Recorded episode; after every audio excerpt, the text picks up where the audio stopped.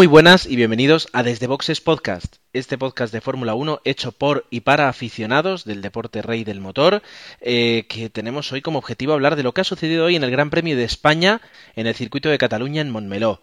Uh, una carrera, eh, bueno, que vamos a poder debatir y que vamos a poder opinar, pero que eh, nos quedamos con grandes titulares y el más grande en este caso ha sido la victoria de Ferrari, la la victoria de Fernando Alonso eh, que vuelve a entrar en la lucha por el mundial. Ya se había quedado un pelín descolgado en ese, en ese campeonato y ahora, pues eh, gracias a eso y a un rendimiento del que también hablaremos de, de Sebastián Vettel con su Red Bull, pues podemos decir que está totalmente en juego una vez más.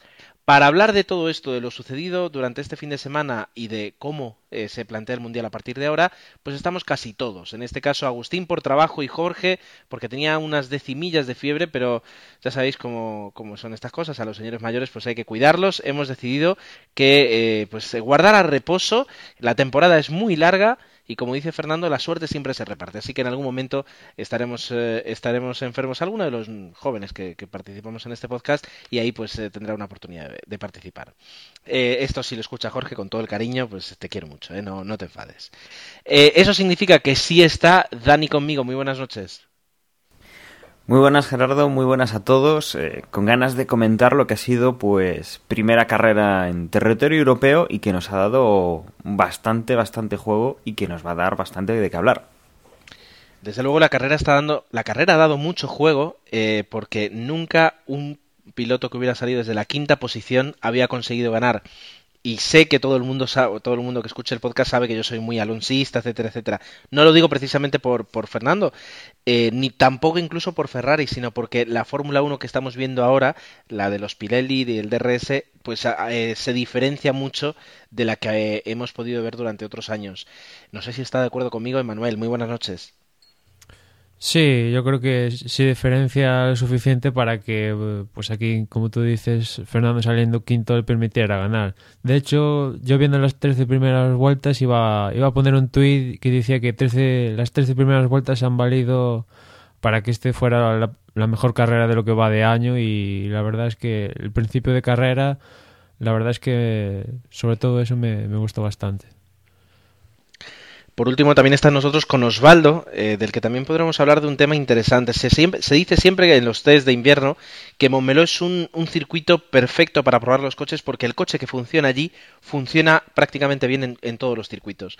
Y yo creo que este Gran Premio nos deja eh, una constatación de en qué posición se encuentra cada escudería ahora mismo. ¿Estás de acuerdo conmigo? Eh, sí, y bueno, buenas noches a todos. Y lastimosamente creo que un equipo que por el cual esperábamos un rendimiento un poco mejor, pues si ya a estas alturas se ve lo que vimos hoy de McLaren, pues eh, podemos augurar no cosas muy buenas en lo que por lo menos este tramo europeo veraniego de, de Fórmula 1 se refiere. Una lástima en realidad de no ver a esa escudería ahí peleando por, por los puestos de arriba, ¿no? Bien, pues de todo esto y de mucho más vamos a poder hablar y hablaremos en cuanto nos, tomemos aquí algo de beber.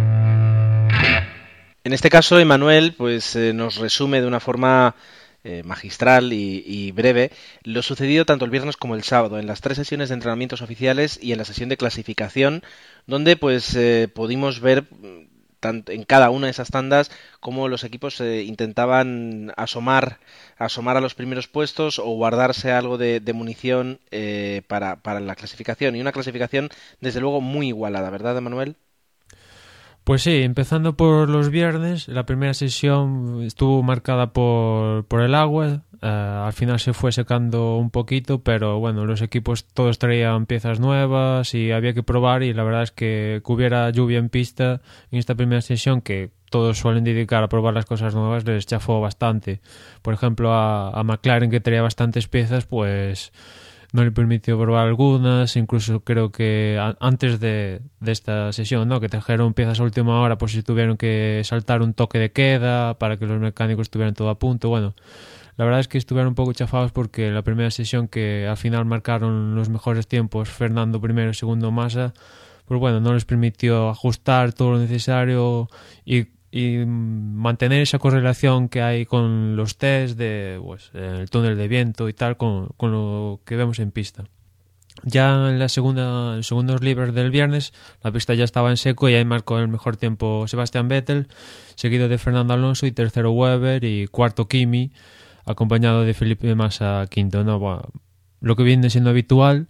Y a finales de estos libres, Paul Di Resta tuvo un, un acontecimiento similar a lo que vimos en Bahrein con creo que con Hamilton y, con Massa también que directamente pues lo habitual con estos neumáticos Pirelli que las bolitas estos de neumáticos se vayan desprendiendo poco a poco solo que en estas últimas fechas lo que vemos es que directamente la banda de, del neumático se raja y echa a volar ¿no?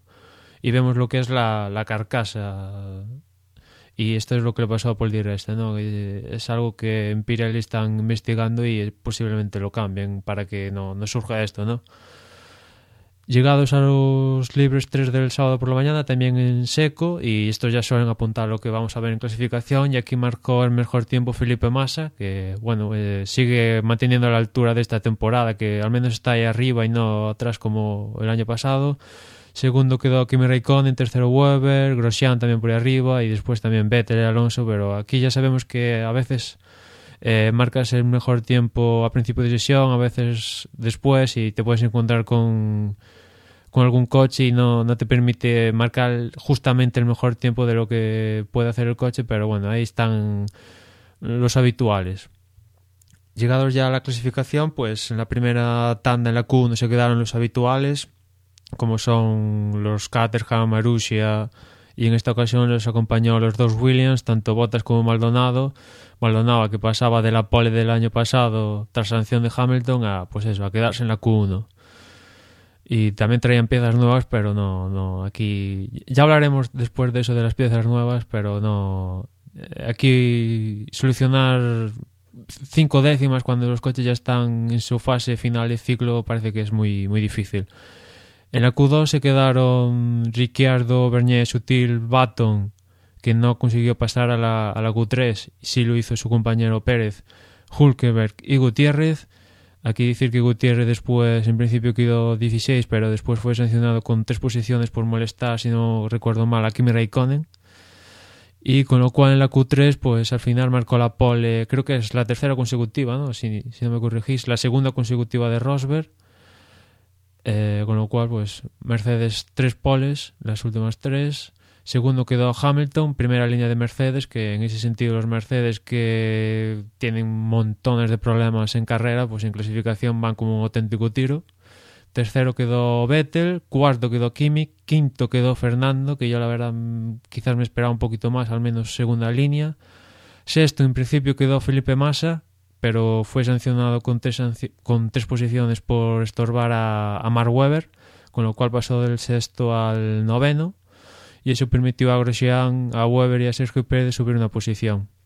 Y décimo quedó Paul Di Resta, que como es inhabitual los Force India están ahí arriba y el que el mejor de ellos es Paul Di Resta, que está haciendo un buen papel con esa, con esa parrilla copada eh, por, por, los Mercedes nos los plantamos en el domingo, en la carrera de hoy, eh, donde ya decía antes, y, es lo que a mí me da la sensación, mmm, cada equipo, cada escudería ha dejado reflejado muy bien cuál es su capacidad tanto en clasificación como en carrera y de una forma pues, pues muy real, es decir, tanto cómo se han ido para atrás los, los Mercedes, la consistencia de los Ferrari, el peligro del, del eh, Lotus, pero en manos de, en manos de Raikkonen, porque Grosjean, bueno, en este caso se, se, tuvo que retirar, no, no tuvo la suerte, no, no hemos podido ver, digamos, eh, lo, que, lo que era capaz de hacer.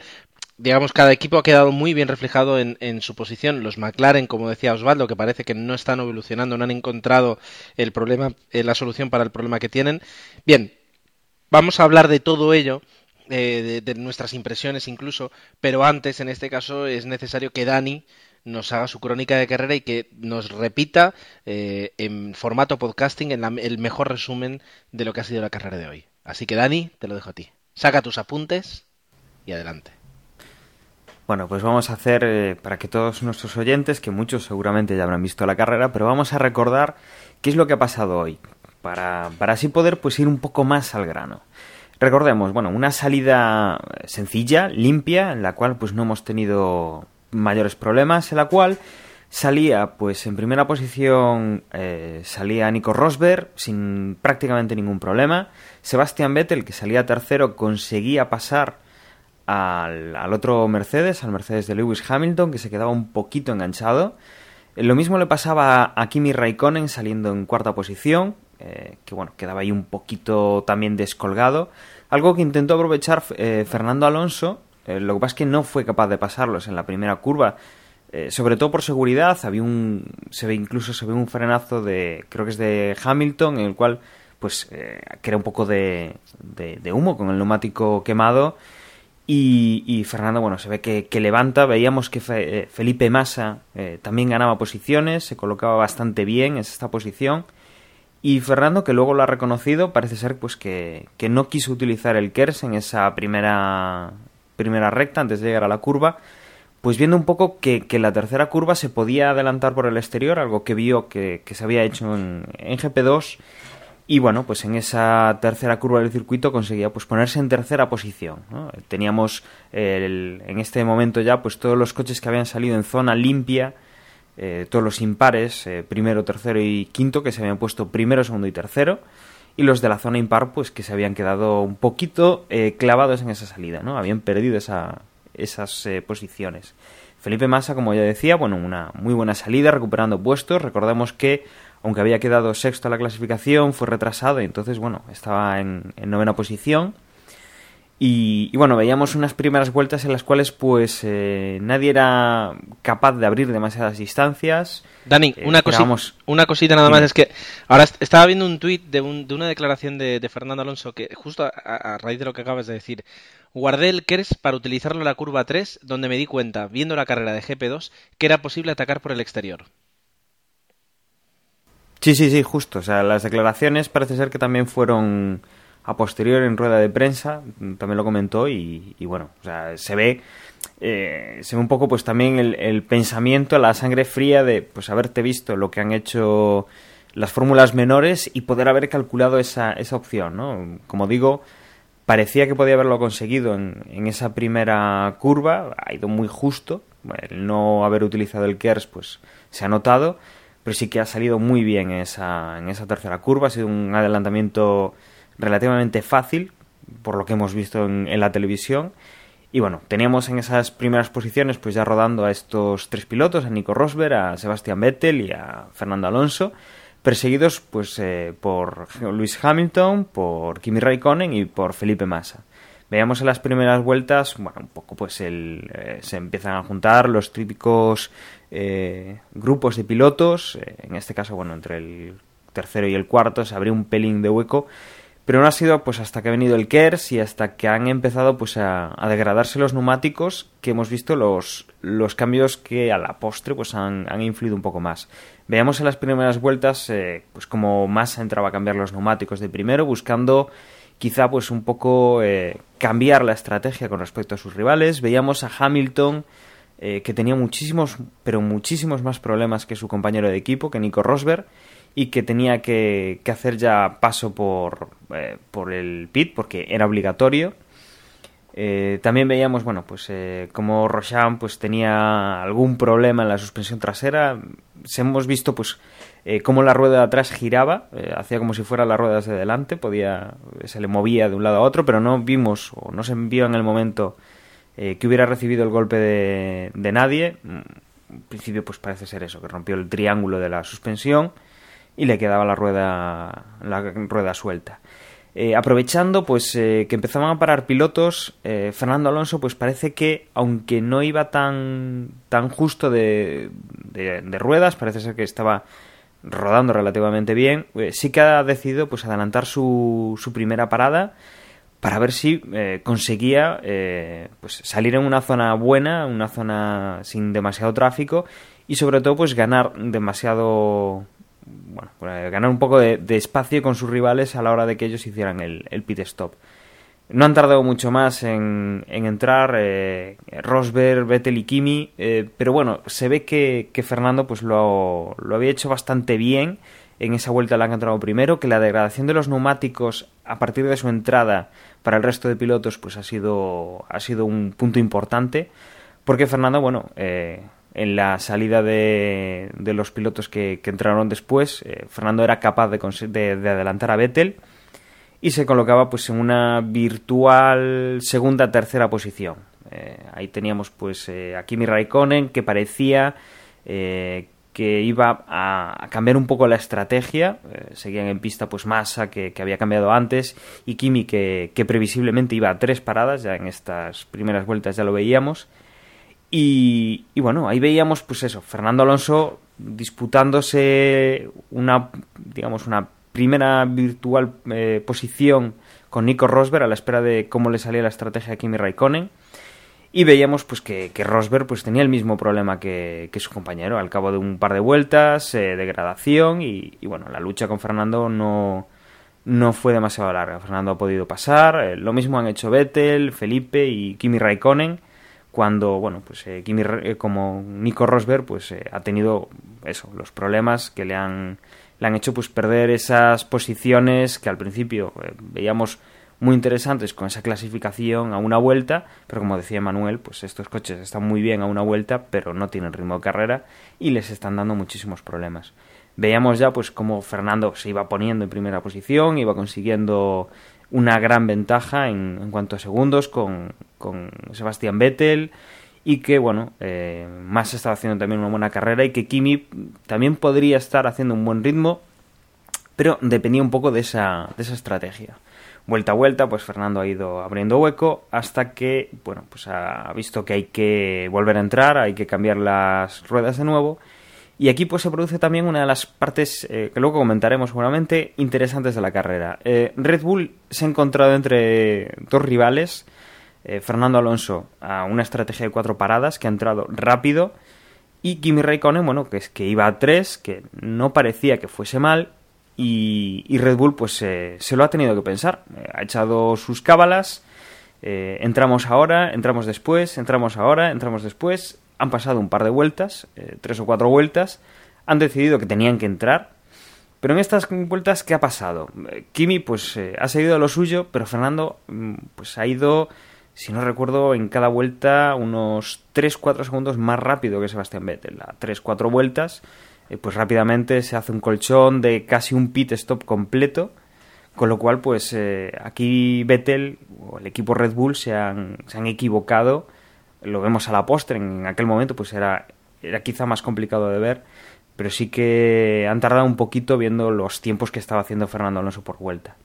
Eh, Kimi Raikkonen, bueno, ha entrado un poquito más tarde, han seguido haciendo los cambios de neumático previsibles, cuatro casi todos los pilotos, Kimi Raikkonen ha, ha cambiado más tarde para alargar esa tercera parada y, no tener que, hacer un pit stop extra. Y bueno, finalmente pues eh, se han ido poniendo todos en sus posiciones, Vettel ha perdido mucho tiempo, eh, Kimi pues ha conseguido ponerse segundo, eh, Massa iba en tercera posición, Vettel pues llegaba a la, a la cuarta posición eh, una carrera también destacable de, Mark Webber, que salía, si no recuerdo mal, en décima posición, que ha conseguido, ha llegado a esa quinta posición detrás de su compañero de equipo. Y en las últimas vueltas la incógnita, bueno, era un poco ver eh, qué podía hacer Kimi Raikkonen, que era el que, el que iba a una estrategia diferente y que a la postre parecía el único ya en que sería capaz de, de alcanzar a Fernando. Pero bueno, Fernando ha hecho, ha hecho las paradas pertinentes, no ha tenido ningún problema. Quizá hubo una ahí que, sí que parece un poquito más lenta de lo normal.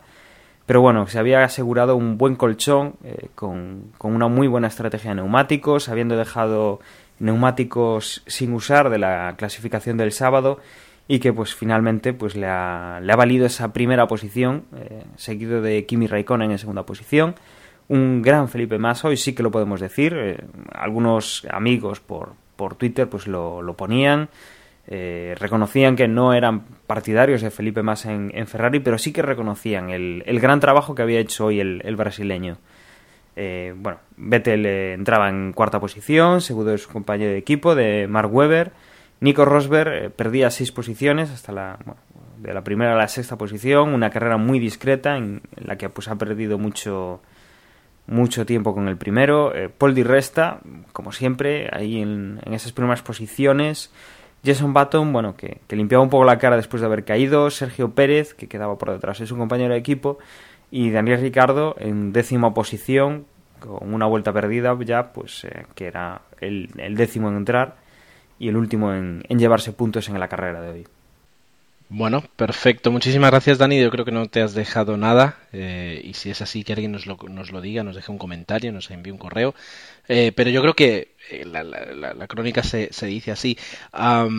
Entre todo lo que has dicho hay algo que, creo que merece la pena comentar y es que eh, mientras todo sucedía, pues en la lucha por el segundo, el tercer puesto, el cuarto, eh, Rosberg parecía que sí, que no, se caía, los adelantamientos de Weber, bueno, todo, todo, todo lo que ha ocurrido, digamos, en la zona de los puntos sucedía, mientras tanto eh, Fernando hacía una carrera perfecta y mantenía se mantenía una distancia más que prudencial que yo creo que de haber querido hubiera podido tirar pues eh, algunas décimas más pero pues eh, no ha sido necesario y ha controlado en todo momento la carrera.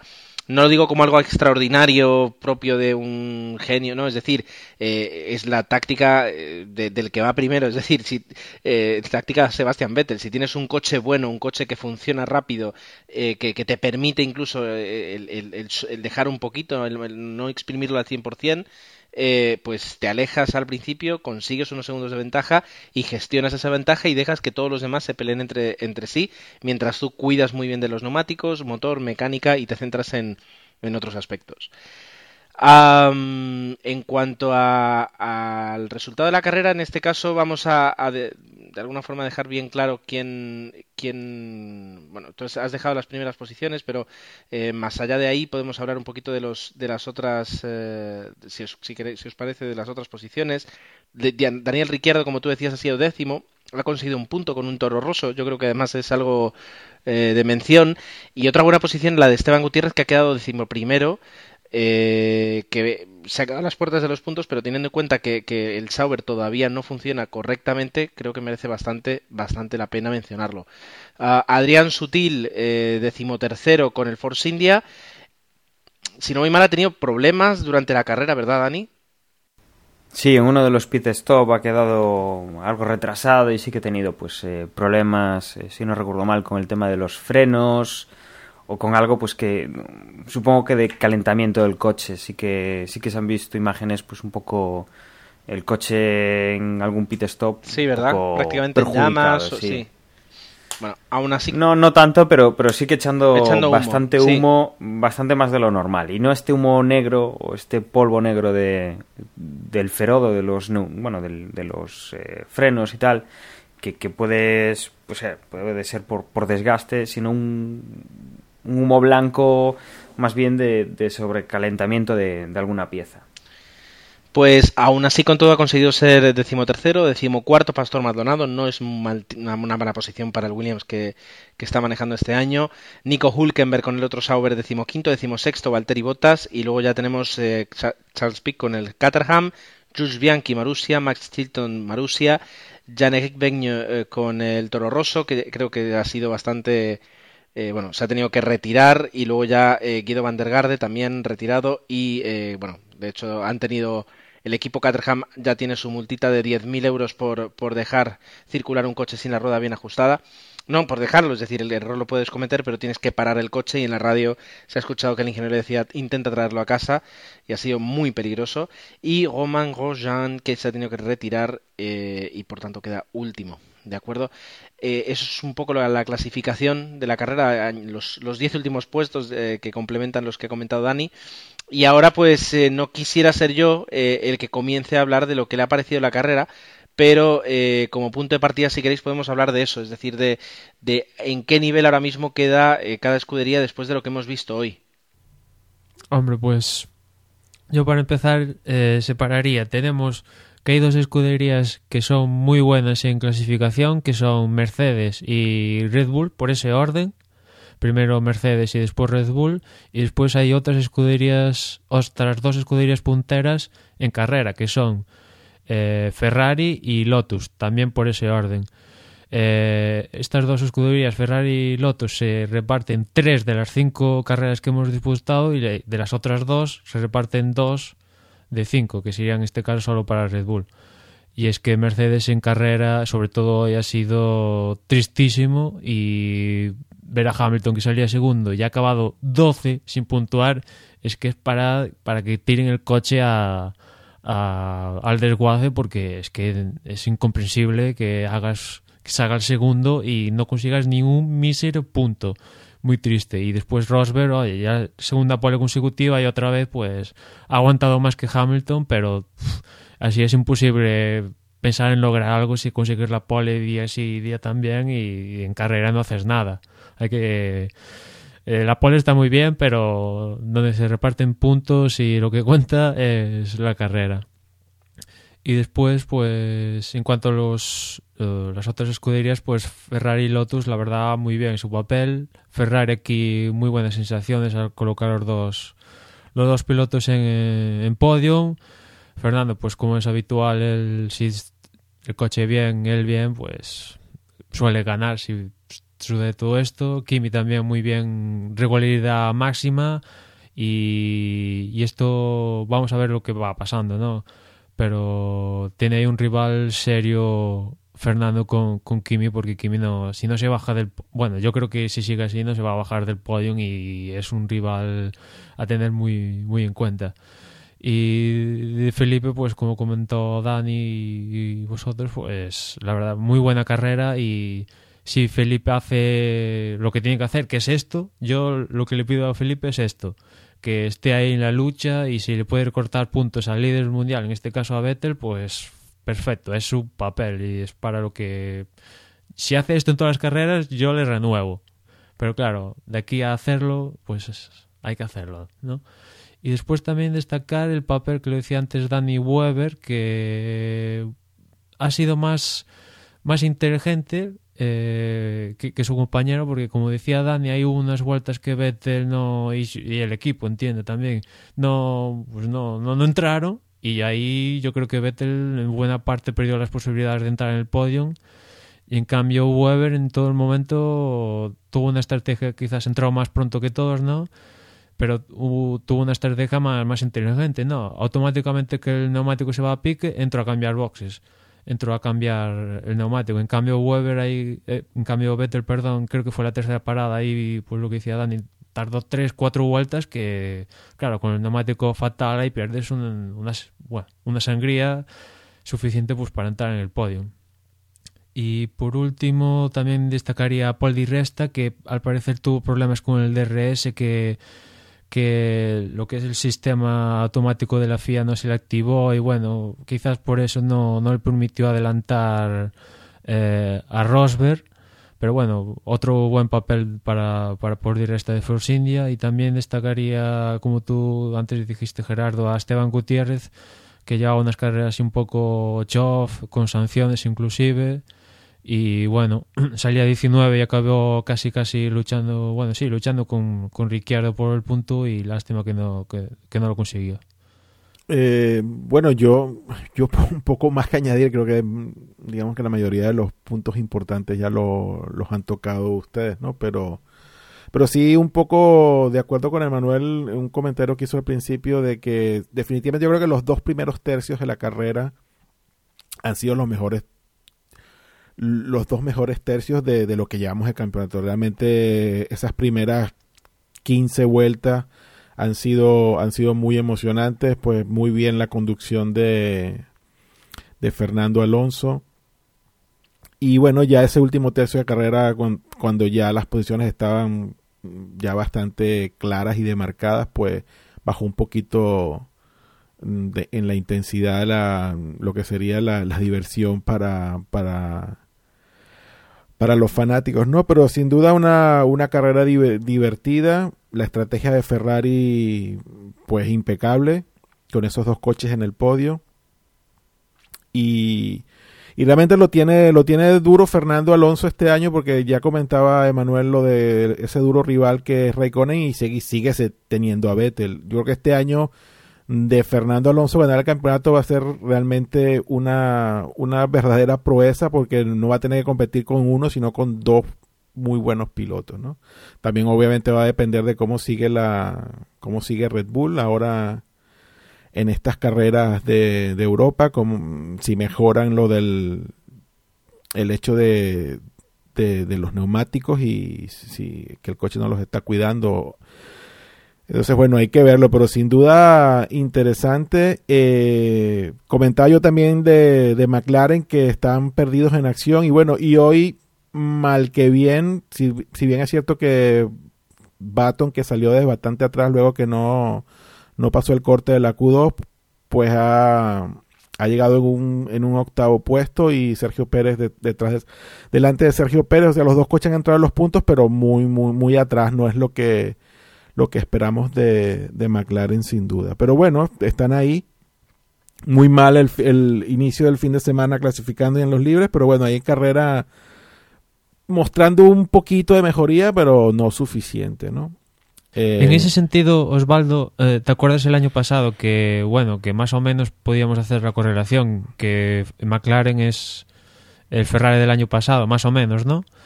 Y en cambio, el año pasado aquí Ferrari sí que trajo novedades y esas novedades al menos le permitieron a Fernando luchar por la victoria. Finalmente fue segundo.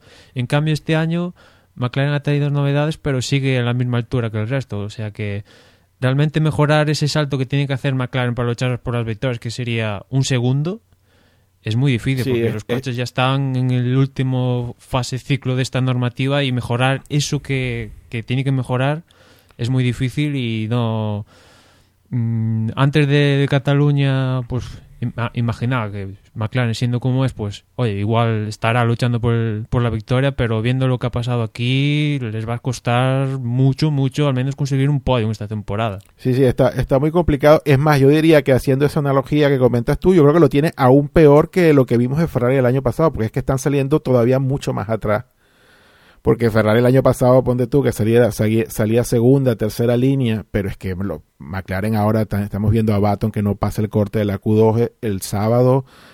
Pues sí, McLaren está, está, lo tiene muy, muy, muy, muy complicado. Y es una lástima, es una lástima porque si bien es cierto que estamos viendo a Mercedes clasificar muy bien, pero en carrera no son un equipo que dé la pelea. Entonces, bueno, hasta cierto punto, desde, mi perspectiva, pues Mercedes está igual que el año pasado, que era un equipo prometedor, pero que pero creo que no cumplía. Entonces, bueno, sí, lastimoso que no tengamos a McLaren ahí peleando y que, bueno, pero bueno, tenemos a Lotus que realmente lo está haciendo muy bien y, y, bueno, y Ferrari y Red Bull a ver qué, qué, se saca de la manga, porque yo sigo insistiendo así como lo decías a principios de temporada y lo, y lo decía el año pasado cuando se empezaban a ver los problemas, que Red Bull tiene problemas, pero está ahí no está en el podio hoy, pero está muy cerquita y en cualquier momento vuelven a estar montados ahí por, por mucho que, veamos, los veamos con problemas y, los veamos sufrir como los vimos sufrir hoy en, el circuito de Montmeló. Así que se presenta interesante. Mónaco dentro de 15 días va, obviamente es una isla, ¿no? Una isla dentro del campeonato, pero igual va a estar muy interesante lo que, lo que podamos lo que podamos ver en Mónaco en 15 días. Os pregunto, eh, en, función de lo que hemos visto, sobre todo en las últimas carreras, pero, pero más que nada de lo que hemos visto a raíz de hoy, ¿colocaríais a, Ferrari como el coche a batir ahora mismo de la parrilla? Yo pondría el que tiene mejor equilibrio clasificación carrera, diría que es el Red Bull. Y, y, después de estos, pues es, y Ferrari y Lotus están muy cerca porque mejoran muchísimo eh, en carrera, ¿no? Con respecto a clasificación. Pero a día de hoy te diría que, eh, bueno, sobre todo Vettel, es el que a día de hoy más equilibrado está con eh, clasificación y carrera. Consiguiendo poles y después Vettel lleva dos victorias. Que, sí, la cuestión sería analizar de los circuitos que faltan cuántos, digamos, cuántos de esos circuitos y sus características afectan el rendimiento de los neumáticos y el Red Bull para, para ver más o menos qué número de carreras se pueden presentar complicadas como la de hoy y hasta cierto punto hacer una, una, una correlación de cuán complicado podría estar para Ferrari y Lotus darle la pelea a Red Bull, ¿no? Yo diría, yo diría que el planteamiento es equívoco. En tu pregunta, el coche a batir, yo creo que no hay coche a batir. Y te digo por qué. Tenemos a tres coches que podríamos decir, pues el coche de Lotus, el Ferrari el, y el Red Bull. Y te puedo decir que Felipe Massa, eh, Román Grosjean y Weber son unos muy buenos pilotos, están, no están haciéndolo mal, pero creo que el tema es quién es el rival a batir. Fernando Alonso, Kimi Raikkonen o Sebastián Vettel. Yo creo que eh, ya lo tenemos clarísimo. Fueron los tres primeros la temporada pasada, quizá Kimi un poquito más descolgado, fue muy constante, muy regular, eh, de hecho yo creo que el más regular de todos, y, llegó ahí de tercero pues un poco aprovechándose de eso, y luego los otros dos puestos pues eh, fue un poco más de, de quién hizo pues las actuaciones más heroicas, por decirlo de alguna manera, y yo creo que este año vamos a tener eso. Eh, el Mundial, a estas alturas, descarto a, a, cualquier otro. Yo creo que va a ser o Kimi Raikkonen, o Fernando Alonso, o Sebastián Vettel. Y va a ser apretado. Y va a ser apretado porque yo creo que este año, además, los vamos a tener a los tres muy juntos. No como el año pasado, pues que había una lucha un poquito más encarnizada entre Fernando y, Vettel. Yo creo que están los tres muy juntos. Los tres, yo creo que muy adaptados al coche. Están con muchísimas ganas y creo que van a competir y, y bueno, en el caso de que, pues yo qué sé, Fernando una carrera no la acabe o no le salga bien el circuito o no, no le venga bien, va a estar Kimi para darle guerra a Vettel o una carrera que Fernando pues no tenga a Vettel porque Red Bull en ese circuito no va bien, va a tener a Kimi y creo que va a ser pues eh, yo creo que si el año pasado lo disfrutamos, creo que este año estos tres pilotos van a estar ahí hasta el final y van a ser los que nos den los que nos den el juego. Pero, o el rival a batir, pero, cualquiera pero sabes que hilando sobre este comentario que estás haciendo tú, yo diría que justamente por eso, ahora los escuderos van a ser mucho más importantes porque van a ser los que probablemente le resten puntos a, a, digamos, al piloto punta de, de, alguna de las tres escuderías. Y aquí creo yo que el que por parado estaría sería Red Bull, porque, porque ya sabemos cómo, cómo se la juegan Vettel y Weber, pero creo que Massa y Grosjean si, si lo ves desde, desde ese punto de vista, pues pueden ayudar más a Alonso y, a Raikkonen en, esa lucha por el título que lo que podría ayudar Weber a Vettel. Por, esa por, eso, por eso mismo que comentas tú de que como, vemos el campeonato va, a estar todo más cerca, todo más apretado, justamente y ahora los escuderos, pues viendo lo que hizo Massa hoy, va a ser importante para restar puntos a, los enemigos y ahí creo que Red Bull tiene un pequeño handicap si, lo comparamos con, Ferrari y, Renault. Y Lotus, perdón. Sí, ahí está claro que Vettel está como una isla solo, ¿no? Una isla muy poderosa porque es todo Red Bull, ¿no? Pero lo que tú dices, Osvaldo, que no, no no cuente con Weber, habrá que verse una situación, porque seguro que se va a dar una situación de Vettel o Weber juntos otra vez, que casi se da este Gran Premio ya, pero se volverá a dar, yo estoy seguro, y será muy interesante ver ahí qué, qué, sucede, porque está claro que Lotus, yo creo que lo tienen claro, que aquí Grosjean tiene que dejar, dejaría pasar a Kimi seguro, Ferrari lo mismo, y claro, si pasa lo mismo en Red Bull, es un, un problema. Bien, bueno, eh, desde luego sirve como respuesta a la pregunta. Yo creo que nos eh, hemos ido más allá de la carrera, incluso pues al estado del campeonato del campeonato actual. Eh, sobre la carrera, algo que queráis destacar, algo que os haya llamado mucho la, la atención. Ah, sí, una cosa, Gerardo, y es que a Hulkerben le han puesto un stop and go por salir un, sí. un pit stop inseguro y chocar con, con un, creo que fue un toro roso. No sí, sé un toro roso eh, creo que fue Bernier, y, y, le han puesto un stop and go. La verdad es que me he sorprendido que la sanción llegara a ser un stop and go porque hemos visto el mismo Vandergaard de, eh, en Bahrein que no llegó a tocarse con, con, un coche, pero fue, fue también un pit stop inseguro y en ese caso no hubo ni sanción deportiva al, al piloto, fue una sanción económica para el equipo y ya está. En cambio aquí que sí es cierto, es que tocó al Toro Rosso y tal, pero le han puesto un stop and go, quizás un poco exagerado.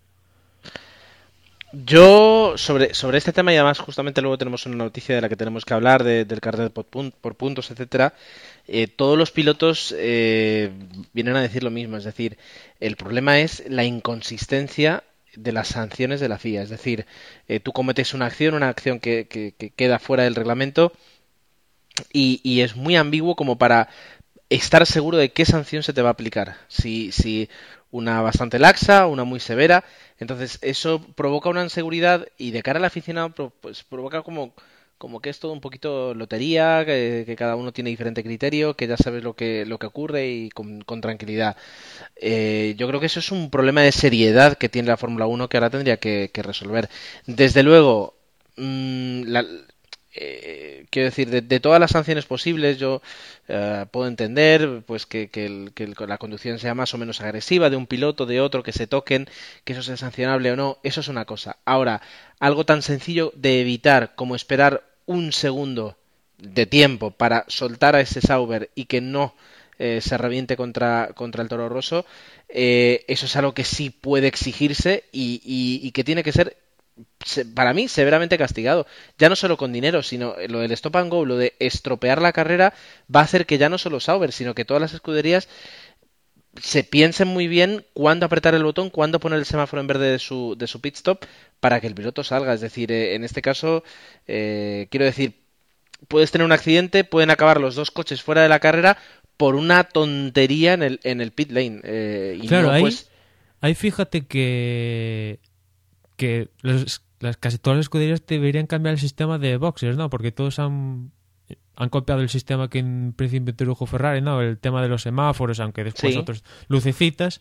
Y ahí, sí, hay un tío que se pone enfrente del coche y levanta el coche, pero no hay ninguno con una piruleta clásica que diga, está listo, pon embrague y sal, ¿no? Y en cambio, ahora, pues ese tío no está, está el que levanta el coche y ya está. Y tendrían que cambiar todo eso, o sea que o no, pero a ver, es decir, el, semáforo no es automático, es decir, hay un momento en el que, eh, eh, quien, que, alguien tiene un pulsador, quiero decir, alguien ve en el momento en el que los cuatro mecánicos levantan la mano que está todo listo y esa es la persona que además tiene que eh, comprobar que no haya riesgo en, en, dejar ese coche ir. es algo es algo tan sencillo como como es decir es el hombre de la piruleta solo que ahora tiene un pequeño mando a distancia no no no hay más pero bueno es decir a mí a mí lo que me, parece fantástico es que sancione, se sancione muy grave algo así. Un lance de carrera, un Maldonado muy agresivo. Bueno, eh, eso es, quiero decir, eso es discutible y yo estoy, estoy a favor de que, de que las carreras se disputen y se disputen pues dejando marcas a veces en un coche contra otro. Ahora, eh, Maldonado entrando con más velocidad, el otro, estas tonterías para mí no tienen, no tienen sentido. Si, si hay que sancionar, yo estoy de acuerdo, hay que sancionar, pero si sanciona, o sea, si pasa lo mismo en dos grandes premios diferentes, que sanciones de la misma manera. Eso es a lo que voy yo, que si le partes la cara a uno en dos grandes premios diferentes, no a uno le pongas una sanción de por vida y a otro no le perdones la vida. Eso es lo que me refiero. Sí, eso habría que tenerlo claro. Habría, habría que tenerlo claro y más ahora que Sutil ha vuelto a la parrilla. Eh, pero, pero bueno. Y después que, bueno, tú lo pusiste a última hora en el guion, pero el tema de que investigaron a Fernando por que un comisario le dio una bandera española y la llevó pasando por toda la vuelta final, ¿no? Tras ganar. Sí. Y que fue llamado a declarar Fernando por... Hay es cierto que hay un artículo en el reglamento que dice que al acabar la carrera no, no puedes traer, bueno, recibir ningún objeto extraño, ¿no? No, pero yo, yo, había leído que era, no era realmente lo del objeto, sino que él detuvo el coche, que no podías detener el coche, es lo que yo entendí. Que el llamado a capítulo vino no por la bandera, sino porque se detuvo completamente en la vuelta post, post la bandera cuadro, se detuvo completamente, le dieron la bandera y, y, volvió a arrancar. Yo creo que viene por ahí. Yo creo que no viene, creo que no viene por lo de la bandera propiamente. Porque capaz que si coge la bandera con el coche en movimiento no le dice nada, no sé. Pongámonos, pongámonos eh, también del otro lado. O sea, eh, no creo que en el reglamento eh, permita que los comisarios salgan a la pista. entonces sancionemos a todos los comisarios. O sea, es una No, tontería. yo- O sea, yo creo- ¿sabes, qué, ¿Sabes qué pasa siempre? Que, que están los comisarios que van con las banderas, o sea, con las propias de lo que es de, de la amarilla, la azul, tal, donde a las banderas. Bueno, pues en este caso es el piloto que corre en casa y alguien pues le ha dado esa bandera. A mí me parece una chorrada.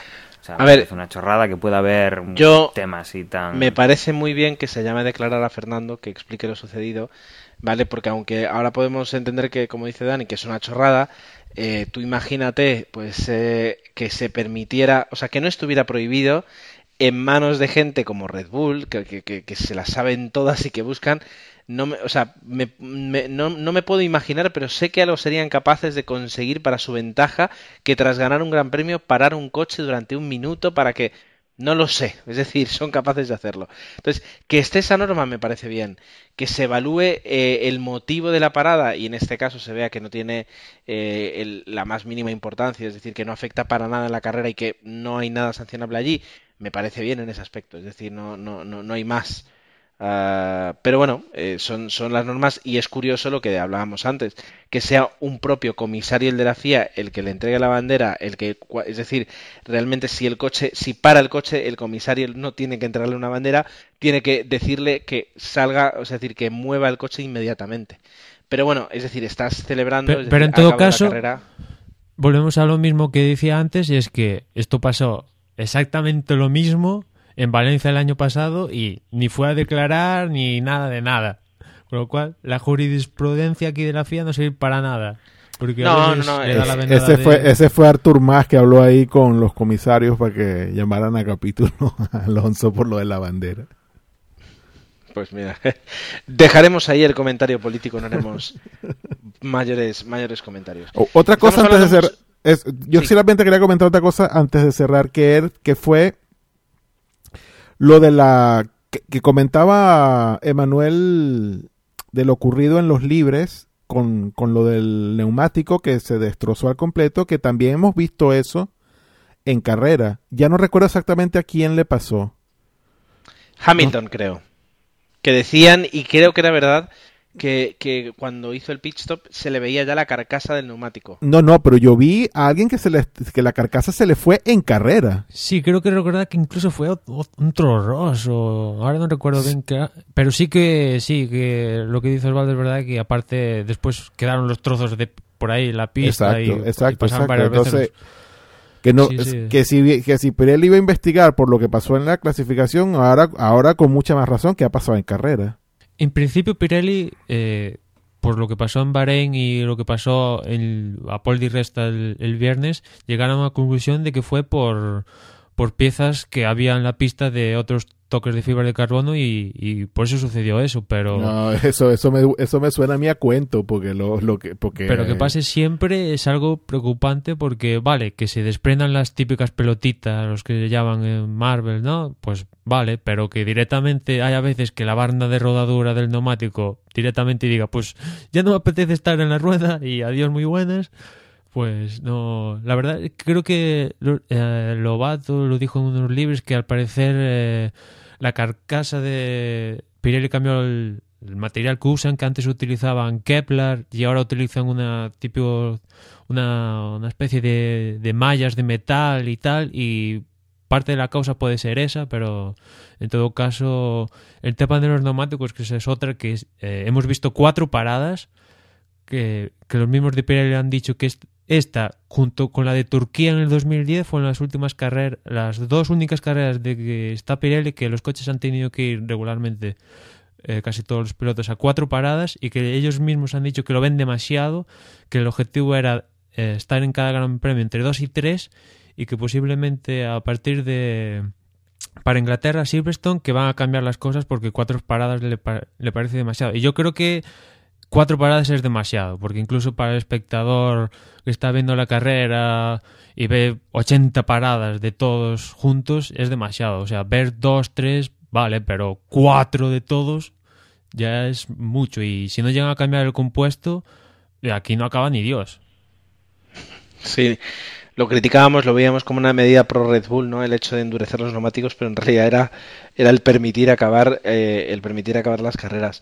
Eh, yo quería, antes de, cerrar un poquito lo que ha sido la carrera, que en realidad no hemos hablado tanto de la carrera, sino más bien del mundial y del de, el estado de las escuderías, eh, mencionar, he leído en el, en el Twitter de, de Lobato, de, Antonio Lobato, el, periodista de Fórmula 1, bueno, periodista del que, quien retransmite las carreras en España de Fórmula 1, que eh, justo antes del cuarto, del cuarto, eh, perdón, de la cuarta, cuarta entrada de, Fernando para cambiar neumáticos, eh, sufrió un pinchazo, un pinchazo lento y que, y que aceleró de alguna forma el, el, que entrara a cambiar neumáticos y, y, lo bien gestionado que fue el, el, darse cuenta de que tenía un pinchazo y que tenía que entrar automáticamente y cuidar el coche para no perder el neumático, pues que también influyó, eh, por supuesto, en, en, que, en que ganara.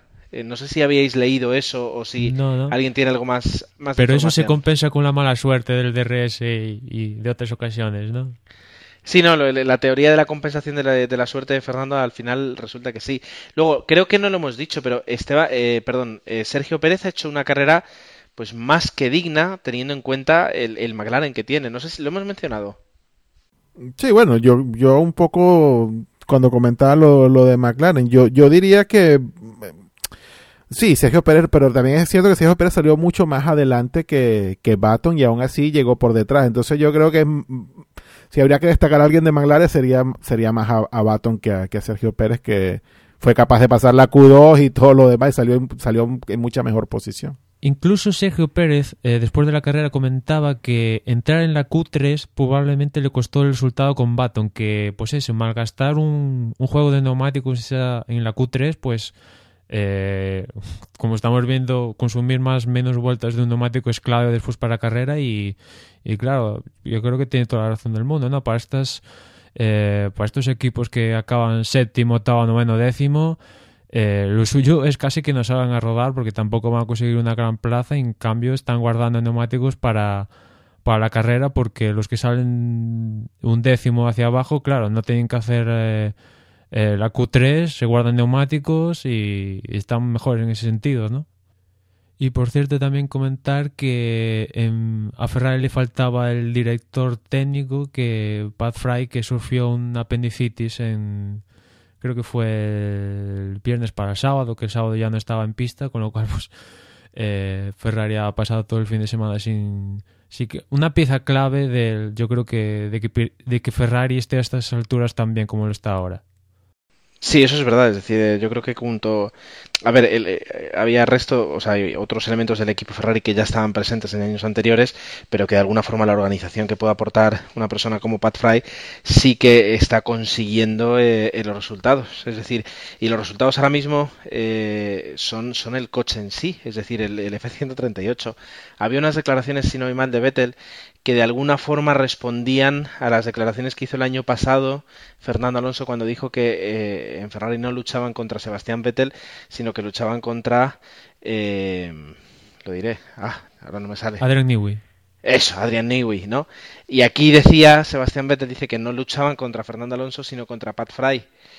Eh, eh, es verdad, es decir, eh, es, innegable, no podemos entrar en los duelos de que lo que es capaz de hacer Fernando Alonso no lo puede hacer Sebastián Vettel, porque es, imposible de saber, ¿no? Es decir, qué diferencia hay, pero, pero sí lo que podemos decir es que este año eh, estamos, los que somos ferraristas y alonsistas, estamos disfrutando de ver un Ferrari que no aplasta a los demás como el, como el RB5, el RB6, es decir, sino que simplemente es, es igual. Le da opciones a Fernando de ganar. Sí, igual o un punto superior, es decir, que, que permite a Fernando hoy acabar a 13 segundos de un Lotus que a mí el Lotus me asusta, perdón, el Lotus no, el Lotus más Kimi me asusta más que Sebastián Vettel ahora mismo. Es decir, eh, no lo sé, yo a Kimi lo temo más que, a Sebastián Vettel. Eh, llamadme, llamadme loco pero hoy lo hemos visto, es decir, eh, y el cómo ha gestionado Kimi la carrera a tres paradas de una forma brillante eh, cuidando los neumáticos con, con, ese coche que, lo, que le permite cuidar los neumáticos, pero además eso es decir, eh, haciendo las paradas cuando tenía que hacerlas, controlando de alguna forma más a mucho más de lo que nosotros pensábamos y ya directamente, como él ha dicho, es decir, eh, no tienen coche ahora mismo para plantarle cara a Fernando Alonso, pero sí para, para hacer segundo, es decir, no sé cuántas carreras lleva Kimi ya puntuando, puntuando, sí, puntuando eh, pero creo que son más de 14, no lo sé, es decir, es una barbaridad. Está, eh, cerca de batir el récord de Schumacher de carreras consecutivas acabando y aparte sumando puntos. Y, cuidado si no resulta que Kimi es el gran beneficiado de la lucha que puede haber entre Fernando y Vettel, él siempre llegando ahí, sumando puntitos en el podio, no vaya a ser que al final llegue con más puntos que, que estos dos, así que hay que tener mucho cuidado aquí eh, con eh, Eso está claro, la clave de, Kimi es si Lotus oh, mm, mantiene un poco el tipo, ¿no? Hacia final de carrera, hacia final de campeonato igual Red Bull y Ferrari mejoran, yo qué sé, aunque sea poco, tres décimas, pero esas tres décimas son clave, ¿no? Que ya igual no le permiten a Kimi ni entrar en el podio. Habrá que ver si Lotus mantiene un poco el tipo que yo creo que viéndolo visto parece que sí que puede mantenerlo. Bueno, históricamente el, equipo, digamos, lo que antes era el equipo Renault, siempre tenía problemas para, para evolucionar correctamente el coche. Empezaban muy bien y, luego pues eh, iban, iban en un pequeño descenso. Ahora mismo es imposible que nosotros podamos, podamos hacer un juicio con los datos necesarios como para poder decir si queremos que sí o que no, más allá de, una corazonada. Pero bueno, eh, yo me quedo con que la carrera, eh, me ha gustado mucho ver mucha, mucha gente en las gradas. Eh, en un momento en el que en el que ahora mismo pues es complicado asistir a un Gran Premio de Fórmula 1, así como hace dos o tres años nos lo planteábamos, eh, intentábamos ahí pues hacer planes de ir juntos, eh, Jorge incluso llegó a ir, yo creo que ahora mismo yo no lo sé cómo, cómo tenéis, cada uno tiene su economía, ¿no? Pero ahora mismo es decir, yo no me lo planteo porque por ese mismo coste tengo, tengo mucha, muchas más vacaciones en otro lado. pero me ha gustado mucho ver las gradas llenas y, yo que, asistí en el 2008 al Gran Premio de, Valencia y justo me, lo preguntaban, ¿no? Es decir, ¿qué, sentiste cuando, cuando viste pasar a Fernando con el coche roto? Esa sensación de me han estafado, o sea, yo me he gastado la pasta para ver a disfrutar aquí y ver a correr a Fernando y de repente no lo voy a correr, que sí, que luego vi el resto de la, de la carrera y la disfruté, pero no es lo mismo. Pues el asistir a una carrera la de Montmeló además, y, eh, o sea, el Gran Premio de España, y disfrutar, si te gusta, si te gusta Alonso, disfrutar viéndolo ganar y además viéndolo ganar de una forma trabajada, porque, porque no, no, olvidemos que salió quinto, pero luego ya controlando y, disfrutando eso de su primera posición, eh, yo creo que, el público lo ha disfrutado muchísimo y eso me gusta, es decir, me ha gustado ver eh, la carrera. Y yo creo que en, el fondo no es de las carreras más, más eh, interesantes que podemos, que podemos haber visto esta temporada, no, no la colocarían en, en, las tres más, en las tres más brillantes, pero sí creo que ha tenido pues bastante reflejo y, hemos visto una lucha en, en eso, en, los puntos, ya no en el, podio, sino en los puntos, muy interesante. Ahora mismo, más allá de, de estas pequeñas ventajas que puedan tener el Ferrari, el Red Bull o, o el Lotus, el resto de escuderías eh, puede cambiar la posición ahora mismo. Para hacer las porras es muy complicado, es decir, de una carrera a otra, una evolución a otra, puede suponer la diferencia entre quedar cuarto o quedar decimocuarto, ¿verdad? Y, yo creo que es lo que hemos visto en la carrera. Yo me, ha gustado, me quedo, me quedo contento de lo que ha sido el Gran Premio de España de este año. Sí, sin duda, la verdad es que aparte como fue la carrera entretenida, hubo adelantamientos, las dos zonas de DRS yo creo que fueron... Sí. Han servido a, que la carrera fuera más entretenida, además del, tema de los neumáticos. Y claro, lo que no está claro es si el próximo año tendremos Gran Premio de España en Montmeló en Valencia o directamente no tengamos gran premio, eh, a día de hoy pues yo ya apostaría porque siguiera aquí en Montmeló y ni en sueños se fuera a, hubiera intercambio con Valencia porque no, ni el circuito está ahora mismo en, perfecto estado el de Valencia ni yo creo que está Valencia para permitírselo yo creo que nos enfrentamos a, varias preguntas eh, pero bueno una, bueno, yo creo que lo podemos dejar para, para, para las noticias y, comentarlo con más calma. el, estado en el que ahora mismo se encuentra tanto la posibilidad de disputar como la de ver el año que viene un gran premio en España eh, con el tema de la televisión. Así que yo creo que lo podemos, lo podemos dejar para, para luego. ¿Alguien tiene algún one more thing, algo que quiere añadir a lo que es la carrera de la crónica de carrera de hoy? Eso es un no.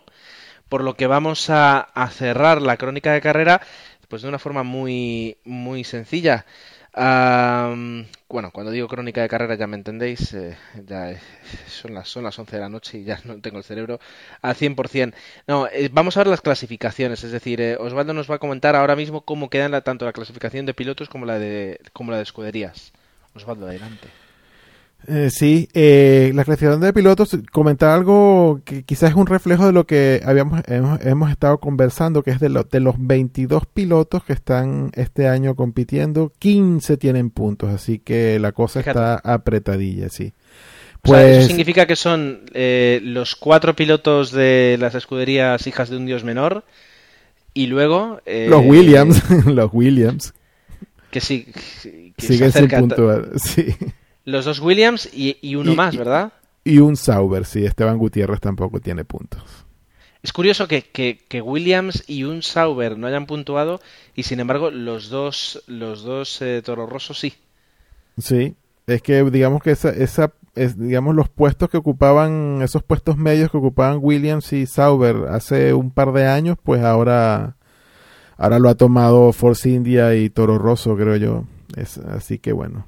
Bueno, como comentábamos, el líder sigue siendo Sebastián Vettel, tenía así ese colchoncito que le ha servido hoy, 89 puntos, eh, segundo Kimi Raikkonen con 85, Alonso ha subido unos cuantos y ahora está eh, unos cuantos puntos y está en el tercero con 72, Lewis Hamilton 50 de cuarto. Y Felipe Massa, quien lo diría, quinto en la clasificación general con 45 puntos. Bueno, luego tenemos, como comenté, son 15 Luego tenemos pues a Mark Webber, Grosjean, Paul Di Resta, Nico Rosberg, Jenson Button, Sergio Pérez, Daniel Ricciardo, Adrián Sutil, Nico Huckenberg y cierra Jean-Eric Bernet con un puntito, que es el, último de los pilotos con, con, algo en, la en el casillero de puntos, exactamente. Y en lo que respecta a las escuderías, pues Red Bull es el líder con 131 puntos, seguido de Ferrari con 117.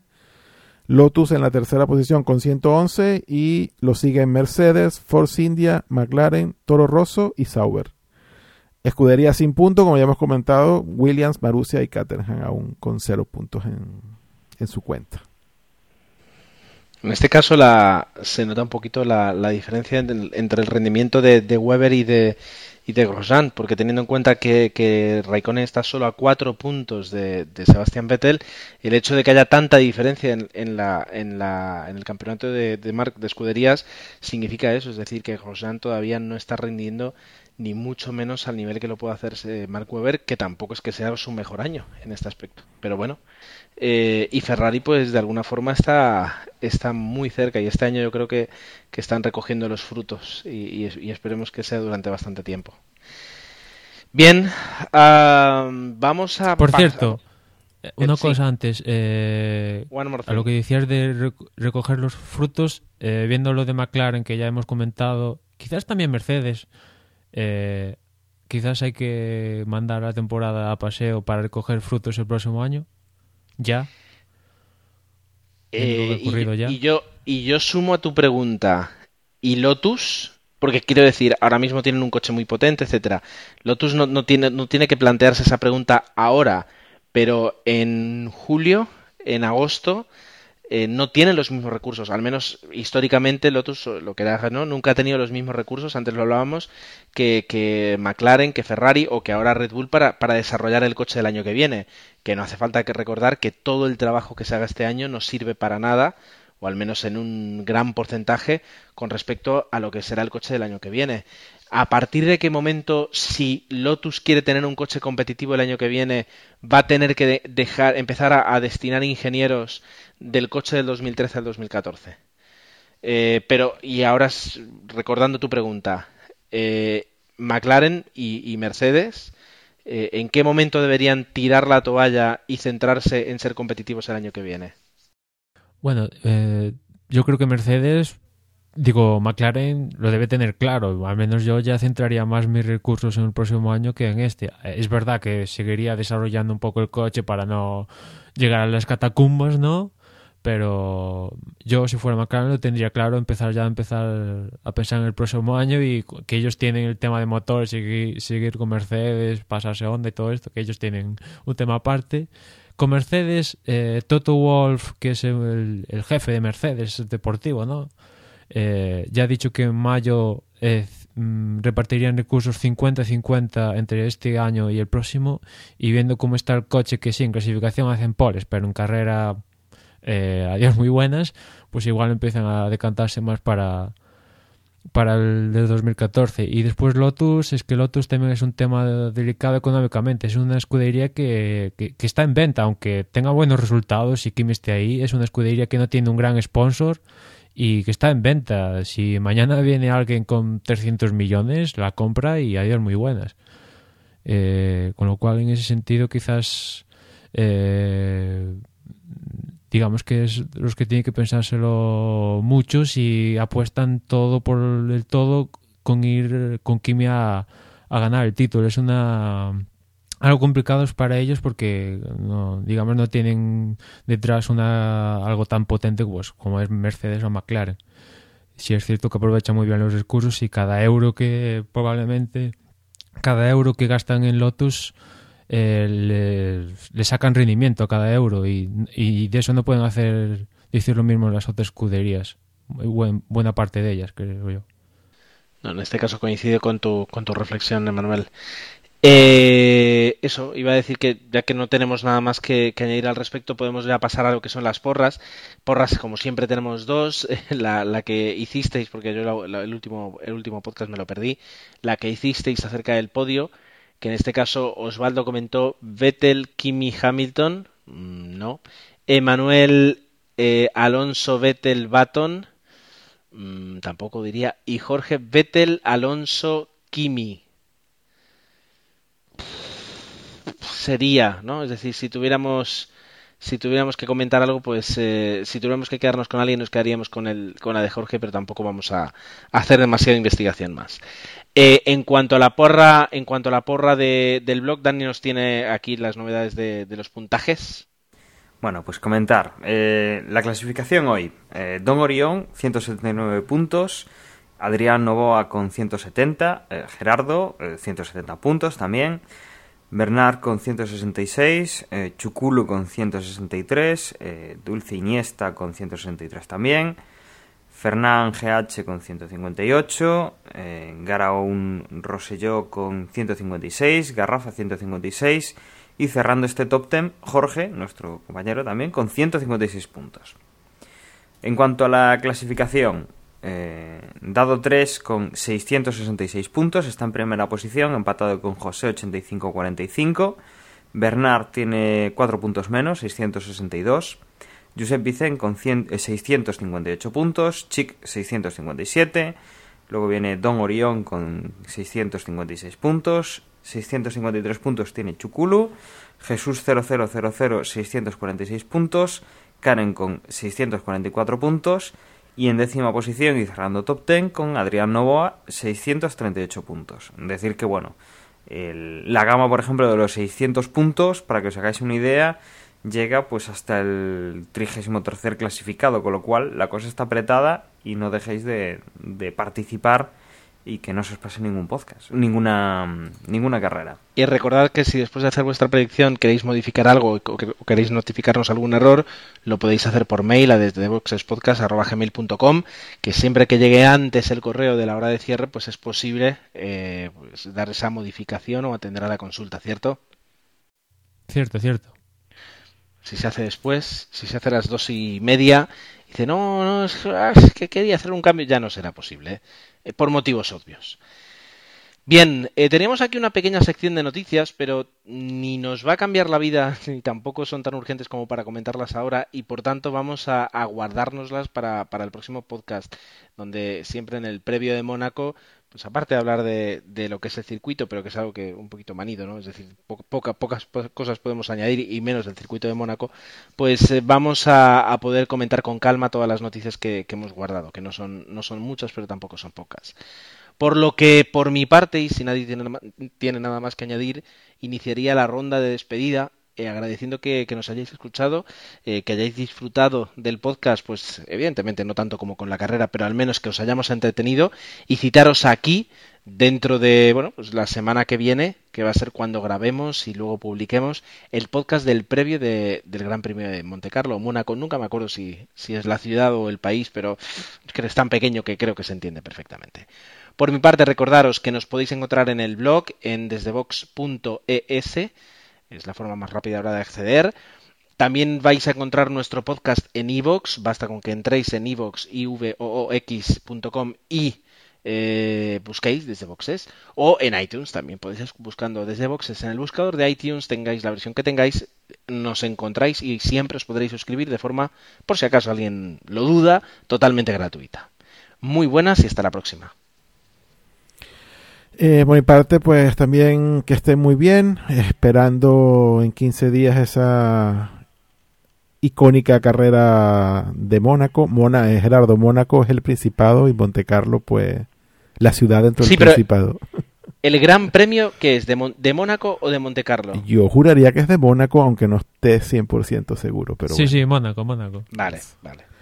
Bueno, que, que nada, que esperando el Gran Premio de Mónaco, que siempre es interesante, y, y pues nada más recordarle que nos pueden contactar por correo electrónico a desde gmail.com, en Facebook, facebook.com barra desde boxes, en Twitter en arroba desde boxes y en Google Plus buscándonos como desde boxes en cualquiera de esas plataformas o redes sociales, pues nos pueden contactar y dejarnos cualquier comentario que les apetezca. Que estén muy bien y chao.